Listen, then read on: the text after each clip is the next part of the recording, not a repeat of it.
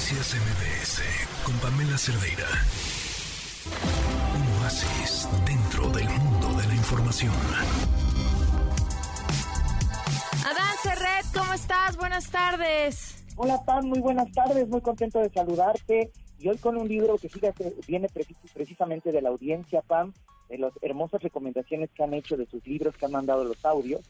Y precisamente eh, una persona recomendó allí un libro de Verónica Murguía, la escritora mexicana, historiadora, una mujer muy brillante, y con esta novela que en realidad ha causado una sensación porque es maravillosa, se llama El cuarto jinete, Pam, en la editorial Era, y eh, se sitúa algo, en algo que por desgracia vamos a entender bien, es decir, en medio de una peste. Es la alta edad media, 1348, y es esta peste bubónica que mató con casi eh, tres cuartos partes de la población.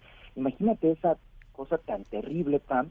Entonces, en esto salían unas pubas espantosas en el cuello, en las ingles, en las axilas, y eh, se moría el ser humano de una forma terrible, ¿no? Eh, había tantos muertos en París, Pam, que ya ni siquiera había lugar para enterrarlos. Entonces, en medio de esta desolación de este mundo, Verónica Murguía escribe desde París, digamos, sitúa en París esta novela en donde tenemos a un cura, a una monja y a un falso doctor que está ahí disfrazado. Y lo que sucede que creo que todos vamos a entender o que en algún momento de nuestra vida hemos entendido o terriblemente entenderemos es cuando el mundo se está acabando, cuando ves, un, tienes, sufres una enfermedad terrible, cuando la gente más cercana a ti se enferma horrible y estás al borde de la muerte, están al borde de la muerte, el sufrimiento siempre exige de una forma realmente eh, no lógica, pero que siempre tenemos una explicación, tan como si cuando está sucediéndonos algo terrible decimos, ¿por qué nos está pasando esto? Y si ahora en el pleno siglo XXI, cuando tuvimos la, la, pandemia del COVID, buscábamos una explicación, ¿qué es esto? Eh, la humanidad es la naturaleza, ¿quién es? Pues en la Alta Edad Media, obviamente todo el mundo se preguntaba por qué Dios le estaba dando este sufrimiento al ser humano, si acaso era el apocalipsis que estaba en los textos religiosos, o si acaso justamente iban a venir los cuatro jinetes del apocalipsis y había un anticristo y la humanidad se iba a acabar. Entonces, en este mundo extremo, Pam, es cuando sitúa esta novela y entonces, pues la gente se pregunta qué ha hecho, pone un mea culpa y dice a lo mejor todo esto es mi culpa, este sufrimiento, incluso dice uno de los personajes una línea que me parece espectacular de estoy crucificado por el dolor, ¿no? Porque estas bubas se hacían no por tener los brazos extendidos, las piernas también, porque estaban en inglés y en axilas, ¿no? Estaban en el cuello también, entonces en este momento sitúa eh, esta novela y lo que tiene que hacer la novela, lo que hace la novela y lo logra aquí muy bien Verónica Borguía es una explicación, esos momentos álgidos sale lo peor y lo mejor también de la humanidad, ¿no? Decir, personas compasivas que dejan su vida por salvar a los demás, por atenderlos, una monja en específico aquí, pero también quien dice, bueno, si ya nos vamos a morir, entreguémonos al placer, porque en algún momento esto se va a acabar. Entonces, es una novela en verdad apasionante, Pan, eh, los, se llama El cuarto jinete, precisamente de Verónica Murguía, en editorial Era. Oye, gran recomendación, Adán. Y tenemos otra vez recomendaciones del público, ¿los escuchamos? Vamos a ver, por supuesto, qué maravilla.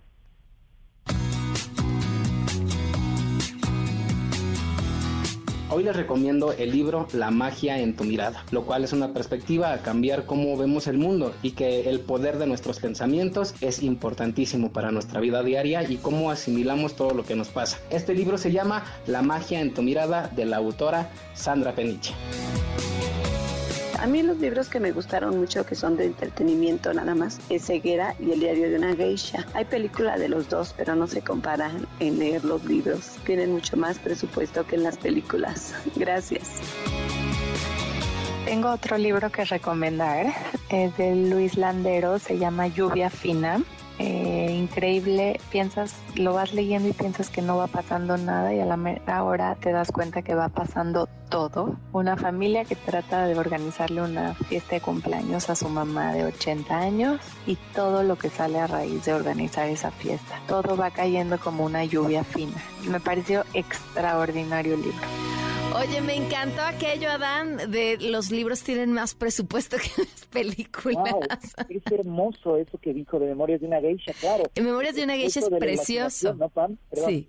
Sí, no, no, nada que, nada, nada. Que, digo, hay películas perfectamente bien logradas que ofrecen algo distinto al libro y también son maravillosas, pero Memorias de una geisha no, me quedo con el libro mil veces.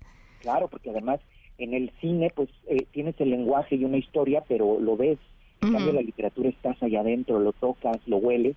Y pues bueno, si es un libro erótico, pues eh, creo que gran parte del erotismo está en tocar y estar allí más que solo ver, ¿no? O sea, claro. Entonces me encantó eso del presupuesto, del más presupuesto y es la imaginación, qué belleza que, que así se piense, ¿no? Porque el presupuesto lo tenemos al alcance de nuestra mano sin gastar un centavo solo abriendo las páginas de un libro, ¿no? Así es. Qué bonito. Pues mucho presupuesto para este 2024, Adán. Exacto, que haya muchísimo presupuesto, exactamente, Pam. Y me encanta la literatura como magia, la literatura también como libros que te marcan. Y de Luis Landero se me antojó muchísimo. Qué grandes recomendaciones.